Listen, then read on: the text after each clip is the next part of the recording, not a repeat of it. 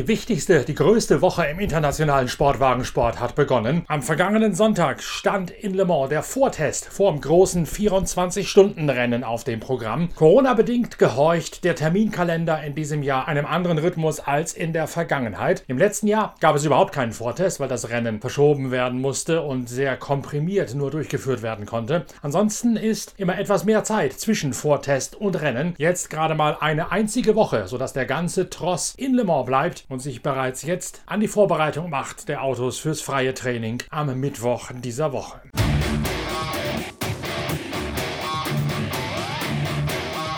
Der Vortest in Le Mans ist vor allen Dingen deswegen so unheimlich wichtig, weil es die einzige Möglichkeit ist, auf der gut 13 Kilometer langen Kombination aus gesperrten öffentlichen Landstraßen und der permanenten Rennstrecke namens Circuit Bugatti die Autos kennenzulernen, einzustellen und vorzubereiten. Was aber steht genau zu erwarten von diesem Test Day, diesem Vortest? Das weiß Alexander Stehlich, der Einsatzleiter von Porsches 911 RSR Team in der Sportwagen-Weltmeisterschaft. Ja, die normale Vorbereitung für das Rennen hier, wie es immer beim Testtag ist, ich würde sagen, die Vormittagssession, mindestens die ersten zwei, drei Stunden, sind nicht so aussagekräftig, weil ja die, die Landstraße, die 10 Kilometer auf öffentlichen Straßen, die haben natürlich gar keinen Grip und staubig, aber das ist normal. Nichtsdestotrotz fahren wir Maximum, also wir, wir bleiben deswegen stehen, sondern wir nutzen eigentlich jede Runde. Ähm, die Rennleitung will heute ein paar Sachen probieren mit Safety Car Prozeduren für nächstes Jahr. Also das ist ganz interessant, wie sie da äh, was mit uns üben werden. Und ansonsten, ich denke, die, ein besseres Bild über Performance werden wir so am späten Nachmittag, heute Nachmittag sehen. Ja, und dann sind es zwei Tage bis zum Mittwoch, bis zum ersten freien Training. Der Zeitplan, der ist ja auch äh, neu mit dem Rennwochenende oder dem Testtag direkt am Wochenende vorm Rennwochenende, was wir sehr gut finden. Das ist einigermaßen kompakt, aber auch nicht so gestaucht, wie es letztes, war, letztes Jahr war wegen Covid. Einer der Fahrer im Porsche-Aufgebot ist Kevin Estre, der sich auch so seine Gedanken gemacht hat, wie wichtig der Vortest gerade in diesem Jahr ist. Ist eigentlich gut. Letztes Jahr war es schwierig, ohne Pretest, alles äh, hintereinander, alles zusammen. Ähm, jetzt haben wir einen Tag, um, äh, ja, um uns einzuschießen, ähm, grobere Sachen am Anfang vielleicht zu probieren und, und, zu sehen, wie unser Auto funktioniert. Aber der Track Evolution ist relativ, äh, relativ hoch heute. Also zwischen heute Morgen und, äh, und Nachmittag wird ein großer Rundzeitunterschied und Gripunterschied. Ähm, aber wir sind da, um, um Sachen zu verstehen, schauen, wo unser Auto liegt äh, und, und, ein paar Sachen zu probieren fürs, fürs Race Week. Lance David Arnold ist einer der besten GT3-Fahrer Deutschlands. Der gebürtige Duisburger startet dieses Jahr zum ersten Mal in einem 911 RSR in der GTE Am-Wertung. Er fährt für das Team Proton und muss alles neu lernen. Die Strecke, das Auto, ganze Atmosphäre. Die Begeisterung, mit der Lance David Arnold von seinen ersten Erfahrungen in Le Mans spricht, die sagt alles aus über den ganz besonderen Mythos dieses Langstreckenklassikers. Ja, ist ja eigentlich das komplette Paket. Ne? Also all das, was dir vielleicht ein bisschen Sicherheit gibt, dass du eine Konstante schon irgendwie kennst oder, oder drauf hast, wo du dir keine Sorgen drüber machen musst, hatte ich halt nicht.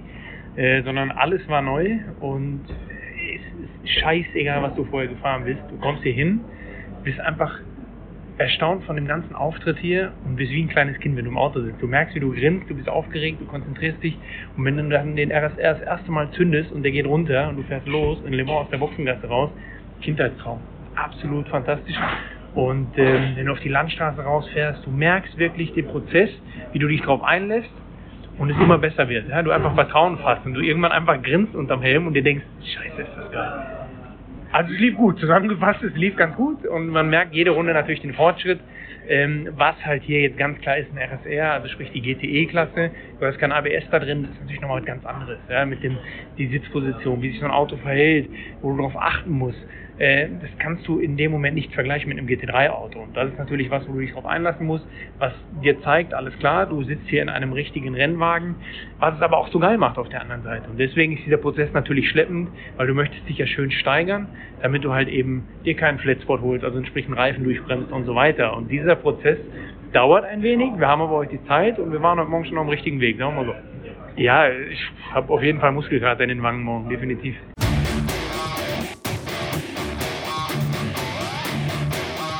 Natürlich schauen alle auf das Duell an der Spitze, auf das Duell um den Sieg in der Hypercar-Kategorie und in der Gesamtwertung. Die Werks Toyota gegen die privat eingesetzten, neu entwickelten Glickenhaus und dann vielleicht noch der Alpine, der nichts anderes ist als ein aufgerüsteter ehemaliger LMP1-Wagen von Orica. Das sind die drei Hypercars, die in diesem ersten Jahr der neuen Fahrzeugkategorie als Nachfolger der LMP1 um den Gesamtsieg bei den 24 Stunden von Le Mans kämpfen werden. Alexander Wurz ist einer der Berater als Ex-Fahrer und Strategie-Insider von Toyota. Mit welcher Stimmung, Alexander, kommst du nach Le Mans mit dieser ganz neuen Autokategorie im Hintergrund? Lieber Norbert, lieber Bitwalk-Zuhörer und Zuhörerinnen, äh, danke, dass ich wieder hier sein darf im, im Talk und äh, die Stimmung ist super, äh, weil du kommst nach Le Mans und es ist ja einfach ein jährliches Highlight und als Endurance-Fan und Fanatiker, wie wir alle bei Gazoo Racing sind, und ich hoffe ihr auch zu Hause oder wo immer jetzt zuhört, ist einfach schön zum Highlight anzureisen. Wir haben natürlich auch tolles Wetter, muss man sagen. Und das sind einmal die, die großen Fakten. Wenn man dann natürlich hineinschaut in, äh, in die Welt der Performance und auch der Druck, der dahinter steckt, mit dem neuen Auto, äh, mit dem neuen Reglement äh, gegen Alpine und gegen Klickenhaus anzutreten, dann ist natürlich ein bisschen Spannung da, weil, und dafür verstecken wir uns auch nicht, im Gegenteil, wir adressieren das ja mit Vollgas, weil wir auch beim letzten Rennen zum Beispiel gesehen haben, neues Auto bedeutet auch noch Kinderkrankheiten und einige äh, Reliability-Issues. Und die haben wir natürlich alle genau analysiert äh, und äh, behoben, so gut wir in unserem Wissen das machen können und Gewissen natürlich. Aber wir alle wissen, man steckt ja nie drinnen am Anfang eines Projektes. Also ich hoffe, dass dieses Prinzip, das wir firmenintern haben, immer mehrere Leute, mehrere Augen, Check, Check und Triple Check, äh, dass wir damit gut um die Runden kommen. Denn die Konkurrenz, äh, die wir hier treffen, in Le Mans ist sicherlich sehr stark. Die beiden Toyota GR010 haben die ersten Rennen in der Weltmeisterschaft klar gewonnen. Beim Debüt der Hypercar-Klasse in der WM und jetzt auch bei den 24 Stunden von Le Mans. Wer sind in deinen Augen die größten Gegner von Toyota? Der Alpine oder der Glickenhaus? Ähm, Hypercar-Klasse ist neu. Wir leben natürlich im ersten Jahr. Wir haben eine Anpassung zwischen den verschiedenen Autos und da äh, beginne ich einmal mit dem Konkurrent Alpine. Äh, die ein Auto zur Verfügung haben, das glaube ich schon sieben, acht oder mehrmals zumindest hier in Le Mans angetreten ist. Es ist das Chassis, das Rebellion verwendet hat, ein sehr ausgereiftes Auto. Wir haben bei den ersten zwei Rennen gesehen, dass sie keine technischen Defekte haben, weil eben das Auto ausgereift ist, äh, obgleich sie vielleicht auch öfter danken müssen als wir. Ähm, ist die Reliability vielleicht für Sie der Vorteil. Äh, und wir wissen, dass natürlich bei einem 24-Stunden-Rennen die Zeit, die du auf der Strecke bringst, auch wenn du vielleicht nicht ultimativ der Schnellste bist, langsam sind sie überhaupt nicht, sie sind sehr schnell, äh, aber Tracktime ist das Wichtigste. Wenn du in der Garage bist und reparieren musst, dann äh, ist das natürlich kritisch. Und da hab, hätte eigentlich auf Papierform gesehen zumindest Alpine den Vorteil, muss man ganz offen sagen. Ähm, Klickenhaus schauen wir uns mal die Steigerung an, die dieses Privatteam, aber von Jöst geführte Team, äh, und es ist ja ein Erfolgsgarant in Le Mans, muss man ganz neidlos äh, und sogar mit sehr viel Respekt anerkennen. Ich hatte meinen ersten Sieg in Le Mans mit dem Team Jöst, also ich kenne die Truppe. Ähm, die haben eine tolle Steigerung vom ersten zum zweiten und äh, vermutlich auch hier jetzt äh, zum Le Mans-Rennen hinter sich. Sie waren in Monza im ersten Sektor extrem schnell. Der ist auch vom Speed und Average Speed und der Art und Weise, wie man fährt, sehr vergleichbar mit Le Mans. Also ähm, speedmäßig könnte es sein, dass ähm, das Klickenhaus sogar den Ton angibt. Äh, und wir liegen da natürlich als, als äh, Werksteam, als langjährig erfahrenes Team äh, bei der Reliability und vom Speed genau dazwischen, aber hoffen, dass wir mit unserer Erfahrung ähm, dann hier unterm Strich natürlich den äh, vierten äh, Le Mans-Sieg äh, zu uns holen, denn das ist das klare Ziel, eindeutig. Anders als im vergangenen Jahr sind heuer erstmals wieder Fans an der Strecke erlaubt. Zwar nicht im vollen Umfang, wie das sonst der Fall ist, wo mehr als 350.000 nach Westfrankreich kommen, aber trotzdem ist die Geisterrennatmosphäre mittlerweile a thing of the past, wie man so schön sagt, also gehört der Vergangenheit an. Äh, wir machen den Sport eigentlich, um emotional nahe zu kommen zu unserem Endverbraucher, zu unseren Fans, zu den Zuschauern zu den Kindern, zu äh, den Mädchen, den Buben, alle, die halt äh, am Motorsport oder auch an dem Event Le Mans Spaß haben zum Zuschauen. Denn es ist eigentlich ein verrücktes Event, es ist ein weltweit sehr, sehr großes Sportevent und es ist natürlich schön, wenn wir diese Emotional, Emotionen wieder live teilen können. Natürlich äh, Le Mans, die äh, ACO, äh, die FAE, äh, die WEC versucht, das ähm, Sicherheitsprotokoll so gut wie möglich einzuhalten. Ich glaube, ich bin mir nicht ganz sicher, es gibt eine Reglementierung für 50.000 Zuschauer maximal, also das ist weit weniger, als wir normal haben, aber ein erster Schritt wieder ins normale Leben zurück und das wünschen wir uns alle und äh, es, ist, es ist gut, es ist super. Ich hoffe natürlich, dass das alles sicher über die Bühne geht und vor allem, dass wir eine gute Show abliefern. Das Team von James Glickenhaus versucht mit den in Italien entwickelten Hypercars ohne Hybridsystem gegen die Toyota mit einem Hybridsystem anzukämpfen. Richard Westbrook ist eine der Speerspitzen im Glickenhaus Aufgebot und er erklärt: So far so good, just going through the program.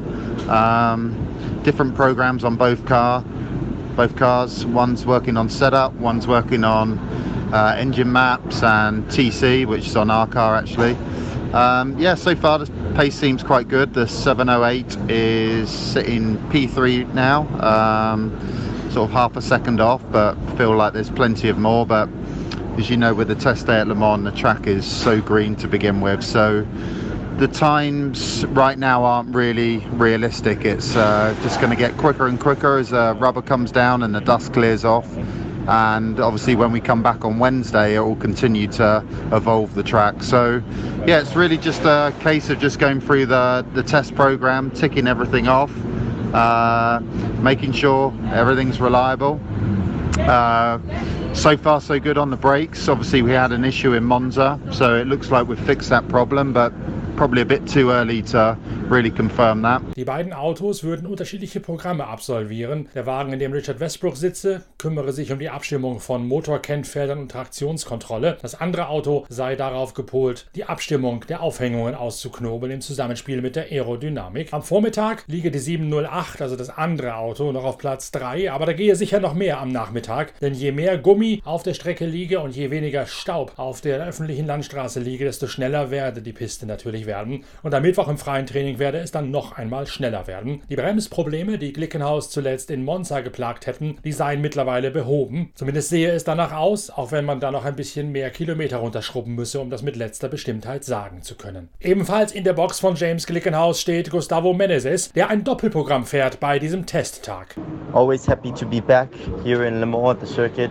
It's uh it's a very special place to me and to, to many of the drivers. Obviously, something very special to be at Le Mans, and I'm excited to be in the car today. Obviously, it's a shame to not be racing uh, next weekend, but I'm always here to support the team with Glickenhaus. Hopefully, to see their first podium next week. Uh, today, I'll probably be driving both of the cars, um, just to, to help in any way I can to give the best feedback and and uh, and really get the team ready for the best possible week next week. Um, obviously, having been here in the Rebellion and in the LMP2 car, it'll be really nice to be a part of something new with this uh, hypercar doing his first laps around uh, the circuit of Le Mans. And uh, I look forward to the next few years of the hypercar class.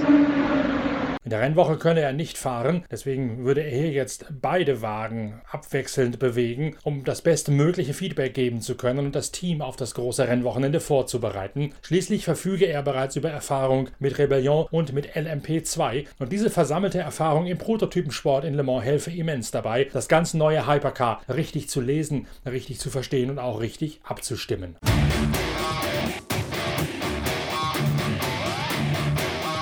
Und in der Tat machen am Abend des Testtages einige ziemlich hochgezogene Augenbrauen, denn nicht die favorisierten Toyota GR010 sind die schnellsten, sondern Olivier Pla mit dem Glickenhaus mit der gerade angesprochenen Startnummer 708. Bis kurz vor Schluss führt noch Mike Conway mit einer Zeit von 3,29,340 im schnelleren der beiden Toyota. Dann allerdings unterbietet Olivier Pla im Glickenhaus die Zeit von Mike Conway. 3,29,155, das ist die absolute Bestzeit, mit der Olivier Pla den Glickenhaus auf Platz 1 der Testtagszeitenliste stellt, vor die beiden Toyota. Mit einer Sekunde Rückstand auf die Bestzeit von Olivier Pla liegt der Alpine abgeschlagen auf dem letzten Platz der Hypercars. Auf die Toyota fehlen dem Alpine auch noch eine halbe Sekunde. Das allerdings ist durchaus erklärbar, denn man hat den Alpine weniger Energiemenge und damit weniger Leistung zugesprochen im Zuge der BOP-Anpassung. Das bedeutet aber auch, dass er weniger verbraucht als bei den letzten WM-Läufen, sodass der Reichweiten-Nachteil des Alpine auf die hybridisierten Toyota in Le Mans jetzt nur noch eine statt der zwischendurch schon mal befürchteten zwei bis drei Runden pro Turn betragen dürfte. Das heißt, auch der Alpine könnte durchaus mit in Reichweite sein. Nach der Bestzeit von Olivier Pla im Glickenhaus sieht sich Toyota plötzlich in der Rolle der Jäger und nicht mehr der ganz großen Favoriten. Dementsprechend zieht dann auch Rob Leupen ein bewegtes Fazit.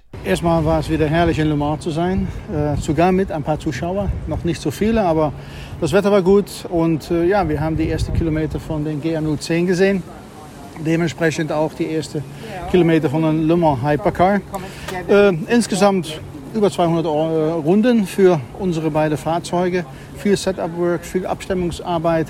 Äh, die Fahrer müssen einander Autos übergeben. Die Nummer 8 ein bisschen in Handicap, weil Sebastian Buemi heute noch nicht dabei ist. Der wird am Mittwoch dann ins Lenkrad greifen. Aber ja, ein sehr produktiver Tag. Äh, natürlich auch äh, zu sehen, was die, was die Konkurrenz macht. Und äh, Glickenhaus hat uns äh, positiv überrascht mit die schnellste Runde von heute. Also da müssen wir noch ein bisschen was zulegen, um in den nächsten Tagen ja, das zu erreichen, was wir uns hier vorgenommen haben. Die Vorbereitung ist das Wichtigste. Die Generale ist recht gut gelaufen. Also jetzt vorbereiten auf Mittwoch und Donnerstag, um dann am Samstag und Sonntag hoffentlich wieder mal oben, ganz oben aufs Podium zu stehen. Wir sind nicht unzufrieden. Das Team hat gut gearbeitet, also dementsprechend, nein, wir sind zufrieden, das Team hat gut gearbeitet, dementsprechend gehen wir äh, voll Optimismus in das Rennen und die nächsten Tage hinein. Wir werden sicherlich noch was Schönes abliefern. Um die Zeiten wirklich lesen zu können, muss man noch ein bisschen tiefer in die Analyse einsteigen. Beispielsweise die besten Sektorzeiten, die eine theoretische ideale Runde ergeben hätten, aufaddieren. Und diese beste Sektorzeitaddition, die zeigt, der Toyota hätte locker in die 3,28 Minuten Klammer hineinfahren können. Das heißt also, Toyota ist immer noch der Favorit und die Zeit des Glickenhaus macht euch womöglich gar nicht so große Sorgen, Rob Leupen. Ach, die Zeit von Glickenhaus ist gut, äh, macht uns jetzt ja, zunächst mal keine Sorgen, weil äh, es ist natürlich äh, sehr früh äh, noch. Wir haben äh, die Rennabstimmung noch nicht äh, so 1, 2, 3 gefunden. Äh, Qualifying-Runden haben wir heute nicht gemacht. Also da, ich glaube, da wird es am, äh, am, am, Mittwoch und am Donnerstag äh, spannend werden, äh, je nach Wetterbedingungen. Und ich glaube, dass äh, Glickenhaus sich schön vorgelegt hat, aber auch, dass wir sehen, dass wir ja, alle sag ich mal, in dem Bereich sind und wir ein spannendes Rennen vor uns haben mit, ich glaube, das bessere Ende für uns.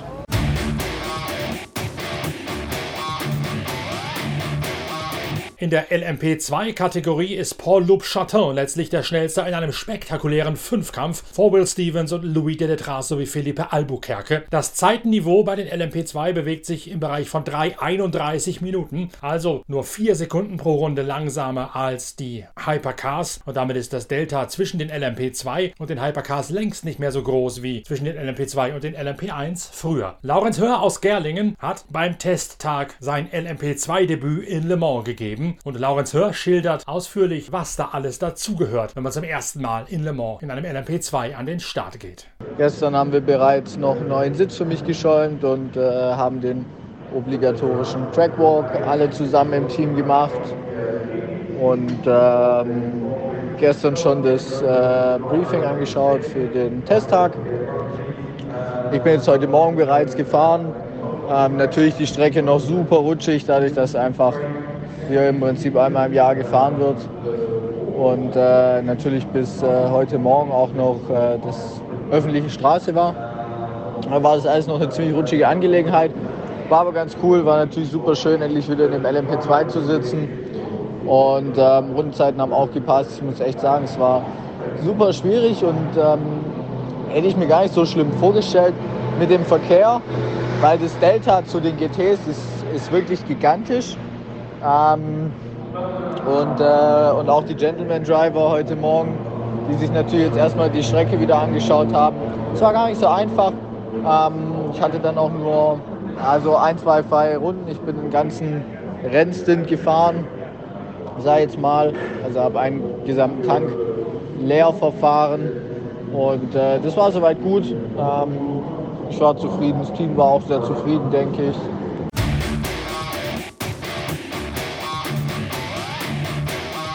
In der GTE Pro Kategorie diktiert Porsche das Geschehen. Kevin Estre, Neil Gianni und Michael Christensen liegen ganz knapp vor Gian Maria Bruni, Richard Lietz und Frederik Makowiecki auf der ersten Position. Die Zeiten allerdings nur um wenige Tausendstel Sekunden voneinander getrennt. Bruni dreht sich sogar kurz vor Schluss noch einmal. Trotzdem reicht es für die italienisch-österreichisch-französische Besatzung zu Platz 2 vor Earl Bamber, Lawrence Fantor und Cooper McNeil im WeatherTech Porsche, der privat eingesetzten, mit Profis besetzten Mannschaft. Also drei Porsche 911 auf den ersten drei Positionen. Aus dem Aufgebot der Trainingsschnellsten sieht Neil Gianni noch etwas Nachholbedarf.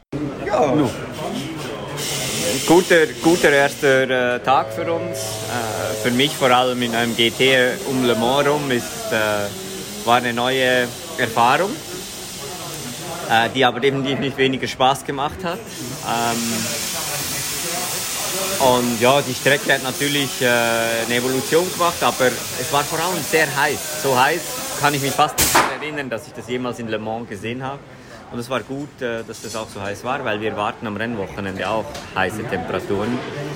Äh, dementsprechend, äh, ich glaube, da müssen wir sicher noch ein bisschen mehr arbeiten am Auto, damit wir äh, mit der Hitze besser umgehen können. Kevin Estre analysiert die Tatsache, dass einige der Top-Zeiten bereits in der morgendlichen Sitzung gefallen seien. Ja, äh, nee, heute war ein ziemlich guter Tag für uns. Ähm, die Strecke war im Verhältnis zu allen letzten Jahren äh, ziemlich gut von Anfang an. Also die Jungs da in Le Mans haben einen guten Job gemacht, um die Strecke zu, zu wie sagt man, sauber zu machen. Äh, der Grip war relativ gut von Anfang an und, äh, und wir könnten damit ziemlich früh anfangen mit Setup Work, was normalerweise nicht der Fall ist. Äh, und das Auto war, war relativ gut von Anfang an. Wir, haben trotzdem unser, wir sind trotzdem unser Programm durchgegangen und haben ein paar Sachen gefunden. Sind jetzt viel Daten zu analysieren und, und wir müssen viele Sachen besprechen, aber ich glaube, das war ein, ein sehr guter Tag von uns. Wir waren relativ schnell bei der Musik und, äh, und gut äh, da mit dem Rundzeit und mit dem Gefühl. Es ist immer schwierig zu wissen, was die anderen machen, äh, was die Konkurrenz macht, aber auf jeden Fall, wenn wir auf uns äh, fokussiert, glaube ich, können wir, können wir glücklich sein von diesem Tag, weil wir haben ziemlich viel gelernt und, äh, und immer immer da vom, vom Car Balance und, äh, und vom Rundenzeit im Vergleich zu den anderen. Richard Lietz schließlich erklärt, man hätte am Morgen nicht unbedingt darauf gebaut, auf Zeitenjagd zu gehen, sondern sein ganz eigenes Testprogramm absolviert. Ja, also die Strecke war eigentlich in einem besseren Zustand wie erwartet. Die ersten paar Runden natürlich waren recht viel Schmutz und Staub auf der Strecke, aber danach ging es relativ äh, schnell mit gutem Grip voran. Äh, wir haben verschiedene Splitter und äh, ein paar aerodynamische Dinge ausprobiert, ein paar Basic Works, also Basic Arbeiten gemacht fürs, fürs Rennwochenende, einfach um zu wissen, dass alles so funktioniert und wenn wir auch die Teile brauchen, dass wir es auch verwenden können. Bremsen angebremst, von daher wirklich äh, Vorbereitung aufs Rennen und äh, jetzt im Nachmittag fangen wir mit Setup-Arbeiten an. Und für Porsches Einsatzleiter Alexander Stehlich deutet alles auf ein höchst spannendes Rennwochenende hin. Ja, der Testtag ist vorbei. Äh, es war ein guter Testtag für uns. Ähm, die Strecke war erstaunlich schnell auf Grip, also auch heute früh. Anders als erwartet waren schon sehr repräsentative Bedingungen. Man sieht äh, schon jetzt, dass es äh, eng wird. Ich meine, es sind sechs Pro-Autos innerhalb von oder weniger als drei Zehntel. Also das wird ein verdammt enges Rennen und äh, sicherlich das Team und das Auto mit den wenigsten Fehlern und der besten, also den besten Details in der Performance, die sind vorne. Aber ja, es war ein guter Tag für uns. Wir haben alles eigentlich so abgearbeitet, wie wir es wollen, alle Testpunkte.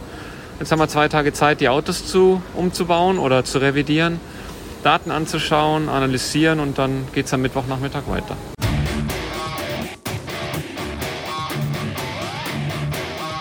Und dann ist da ja auch noch die GTE Amateurwertung, wo sich Profis mit Herrenfahrern einen Porsche oder einen Ferrari teilen. Harry Tinknell, der Mazda-Pilot aus der IMSA, ist im Proton Porsche schnellster vor Matteo Cairoli, dem Profi im Project One Auto. Marco Seefried im Absolute Racing Auto auf der neunten Position. Eine Mannschaft, die eigentlich aus China stammt, die aber von Corona auch ziemlich gerupft daherkommt. Ja, ich hatte die Ehre, als erster rauszufahren. Ähm, typisch oft, ähm, wir hatten noch Bremsen gebettet, einfach mal äh, zu sehen, wie, wie sind die Konditionen draußen. Es ist wie so oft, wenn die Woche beginnt, äh, auf der Strecke ist noch sehr viel Schmutz, Dreck, Sand. Also wenn du direkt hinter einem herfährst, dann wirst du fast sandgestreift. Aber Auto fühlt sich super an, ist brandneu. Ähm, hatte jetzt einen Shakedown letzte Woche ins Spa mit der Absolut-Mannschaft. Und ähm, ja, wir sind froh, dass wir jetzt so ans Laufen kommen. Im Moment ist jetzt Andrew Hayanto draußen. Das sind seine ersten Meter jetzt hier auf der Strecke. Er hat sich natürlich im Simulator vorbereitet. Wir waren beim Trackwalk. Da war er sehr beeindruckt, wo wir jetzt hier wirklich live vor Ort sind. Und ähm, ja, wir versuchen jetzt so langsam ans Gehen zu kommen. Ja, die wollten den Einsatz eigentlich ursprünglich selbst machen, nur es ist äh, momentan sehr schwierig, da China wieder steigende Zahlen hat und hat das Land mehr oder weniger wieder hermetisch abgeriegelt. Das heißt, die vier Jungs, die in ähm, Spa mit dabei waren, kamen jetzt nicht aus dem Land raus, die durften nicht ausreisen. Und deswegen hat sich jetzt äh, Brotzone hier nochmal was einfallen lassen, hat uns mit Mechanikern äh, nochmals versorgt, um, um einfach die Lücke zu füllen. Nicht keine einfache Aufgabe für die, haben insgesamt fünf Autos hier am Start aber ähm, glücklicherweise konnten die das regeln und ähm, wir sind sortiert und sehr gut aufgestellt, würde ich sagen. Lance David Arnold, der eingangs so sehr geschwärmt hat von dem Mythos Le Mans, findet sich in der Pro-Am-Wertung mit seiner Besatzung bei Proton auf Platz 3 wieder. Und aus deutscher Sicht noch ganz besonders interessant auf Platz 14 Robert Renauer mit Rolf Ineichen und Ralf Bohn im Team Herbert Porsche 911 beim ersten Auftritt dieses Teams bei den 24 Stunden von Le Mans. Die Mannschaft der Zwillinge Renauer kennt ihr ja vor allen Dingen aus dem GT Mars Master sind aus dem GT3-Sport. Jetzt geht es hier zum ersten Mal hinein ins große Abenteuer Le Mans. Ralf Bohn, wie kam es überhaupt dazu? Ja, alles hat in Dubai und in Abu Dhabi mit Asian Le Mans angefangen. Äh, dort konnten wir ich denke auch ein Stückchen spontan für uns äh, die ganze Serie gewinnen und so hatten wir ein Ticket für Le Mans. Die Umstellung vom GT3R auf den RSR sicher ein ordentlicher Schritt. Ja, der nächste Schritt. Ja, RSR, äh, nochmal eine neue Welt, ein gutes Stückchen. Der Mittelmotor, kein ABS mehr nach vielen Jahren auf dem R, jetzt auf dem RSR. Es ist eine gute Erfahrung und ähm, ja, wir tasten uns ran. Wie lautet der erste Eindruck nach dem Testtag? Sehr, sehr dreckig, würde ich sagen. Also da fehlt noch Gummi. Äh, an manchen Stellen geht es schon und an anderen muss noch was passieren und natürlich ist jede Kurve neu so. Äh, es wird besser über den Tag, denke ich. Und mit welchen Erwartungen gehst du jetzt ins Rennwochenende hinein? Ja, ist immer mein Ziel, ähm, erreichbare Ziele sich selbst zu setzen. So durchkommen ist natürlich äh, das größte Ziel an der Stelle und äh, sich natürlich auch verbessern über die Zeit. Das ist mein persönliches Ziel.